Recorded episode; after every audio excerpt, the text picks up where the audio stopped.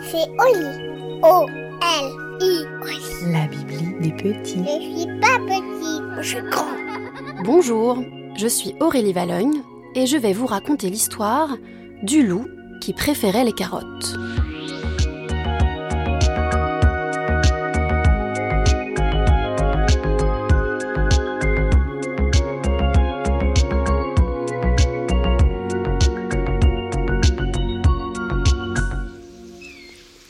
Une fois un jeune loup qui vivait dans la forêt avec son père et ses trois frères.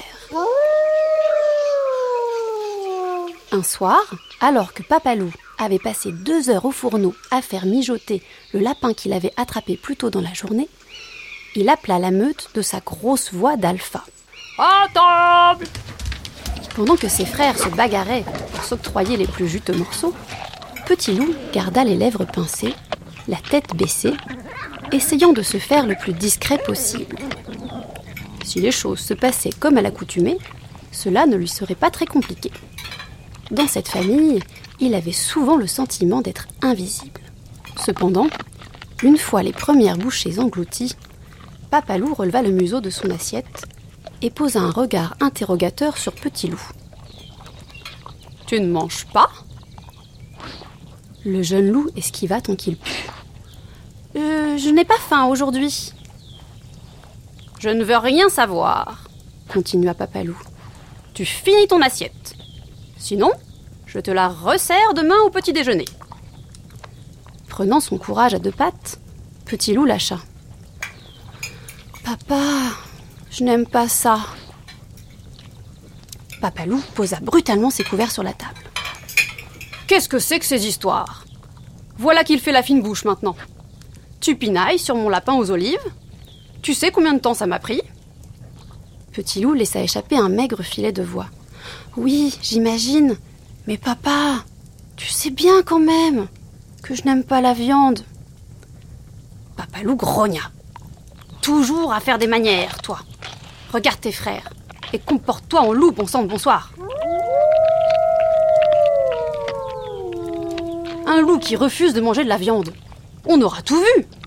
Tu me fais honte, petit loup. Que vont dire les voisins?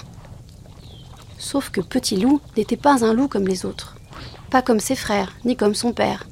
Il était différent, et depuis toujours. Moi, papa, je préférerais manger des carottes. Des carottes? répéta Papalou, manquant de s'étrangler. Les carottes, c'est pour les faibles, pour ceux qui acceptent de se faire dévorer dans la vie.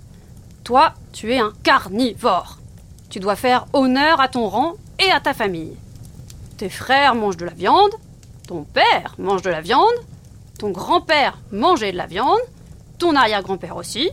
Notre lignée sanguinaire ne s'arrêtera pas avec toi. Et si besoin, je te ferai recopier cent fois je ne serai pas une dent molle.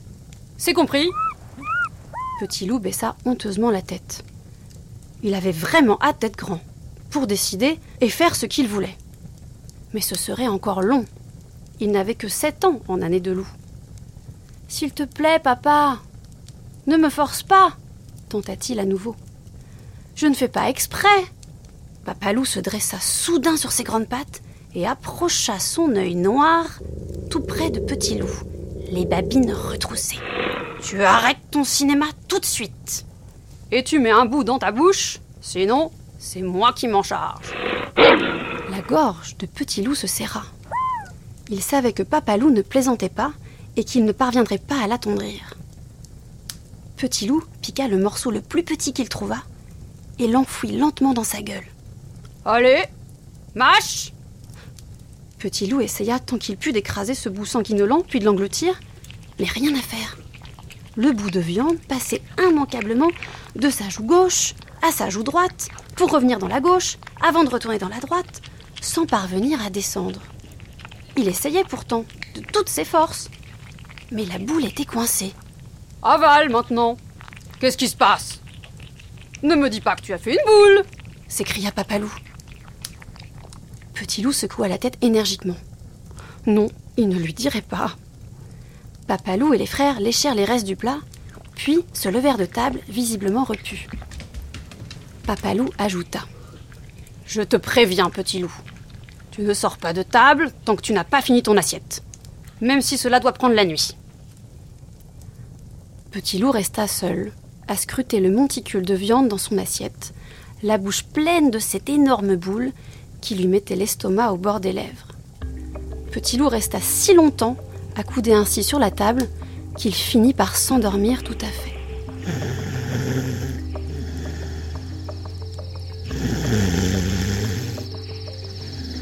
Lorsque Petit Loup se réveilla, la nuit était tombée et il faisait très froid. Il s'était assoupi quelques heures devant son assiette. Sa bouche pâteuse ne s'était toujours pas défaite de son morceau de viande. Jetant un œil inquiet autour de lui, il se leva discrètement pour cracher, puis s'éloigna pour enterrer le reste de son auge. Il vint ensuite se blottir le ventre vide près de ses frères. Quelques minutes plus tard, alors qu'il essayait tant bien que mal de trouver le sommeil, un grondement terrifiant le réveilla. Papa Loup et ses frères continuaient de dormir à point fermé. Alors Petit Loup se recoucha. Mais ce grognement surgit à nouveau. Petit Loup tressaillit, avant de se rendre compte qu'il s'agissait de son ventre, qui criait Famine Il n'avait rien avalé depuis plusieurs jours, et il ne pourrait pas tenir le rythme des longues journées de marche en famille sans un petit quelque chose à se mettre sous la dent. Il se leva silencieusement et pénétra dans la forêt sombre à la recherche de baies, de fruits ou tout autre aliment qu'il dévorait en cachette depuis des années. Plus il s'enfonçait parmi les arbres, et plus l'obscurité rendait difficile sa poursuite. Les yeux écarquillés, Petit Loup était à l'affût. Il ne cherchait plus de quoi se rassasier. Il sursautait au moindre bruit, scrutant les prédateurs. Tout à coup, il vit deux yeux rouges qui s'allumèrent devant lui. Tétanisé, Petit Loup s'arrêta net. Petit Loup n'était pas trouillard, mais pas courageux non plus. Il valait mieux courir que guérir. Lorsqu'il cligna des yeux, il découvrit l'objet de son épouvante. Un minuscule lapin blanc. Ce dernier, se retrouvant nez à nez avec la gueule de Petit Loup, tourna la tête et fit mine d'être invisible, ne bougeant plus une oreille pourtant bien longue. Petit Loup, qui avait toujours préféré les rongeurs en amitié qu'en ragoût, dit de sa timide voix. N'aie pas peur, je ne te ferai aucun mal. Je ne mange pas de lapin, moi. Je n'aime pas la viande.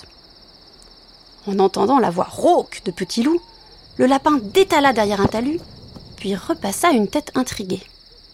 Ça n'existe pas, les loups végétariens. C'est une ruse. Toute ta meute va débarquer et vous allez me dévorer. Mais non, pas du tout, dit Petit Loup. Je suis tout seul.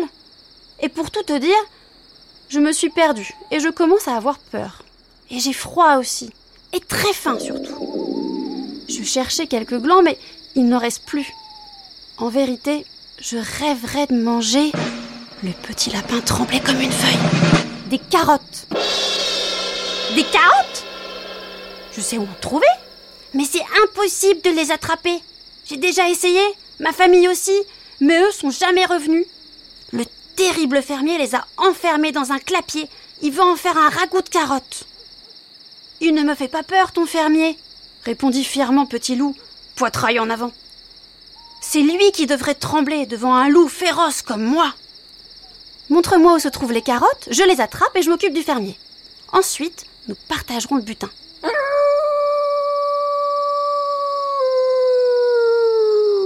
C'est qui n'était plus du tout peureux, ce jeune loup, surtout quand il s'agissait de carottes. Arrivé devant le potager, Petit Loup glissa sous le grillage et s'approcha, ventre à terre, des belles fans de carottes. Il commença à les ramasser, une à une, le plus vite qu'il put. Il avait quasiment fini de tout saisir lorsque les aboiements du chien de garde finirent par réveiller le fermier. Ce dernier sortit en trompe de sa maison, armé d'une grande pelle, et asséna aussitôt un énorme coup, manquant de peu Petit Loup. Celui-ci, qui avait toujours eu l'agilité d'un danseur, esquiva le premier coup, puis le deuxième, et tous les autres, parvenant à se diriger vers le clapier.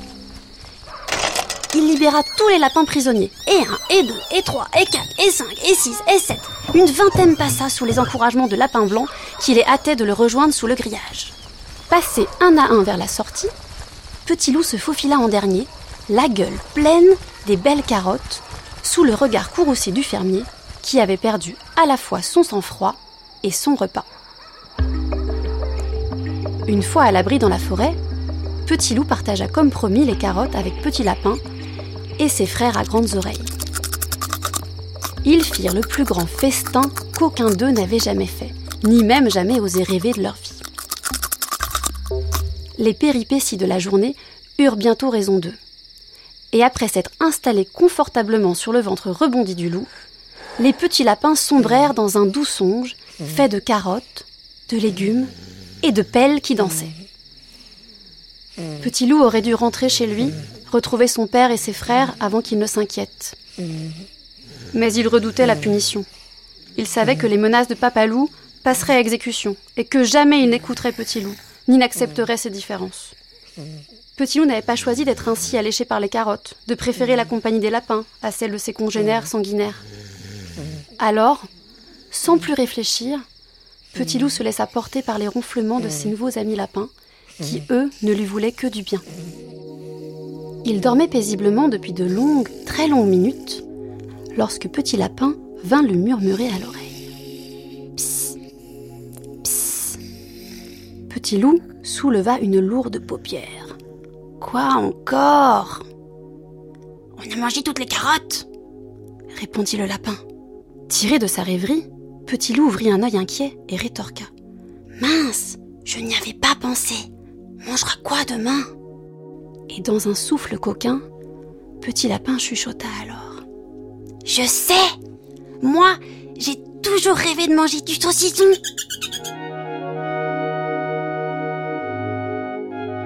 Et voilà, l'histoire est finie. Et maintenant,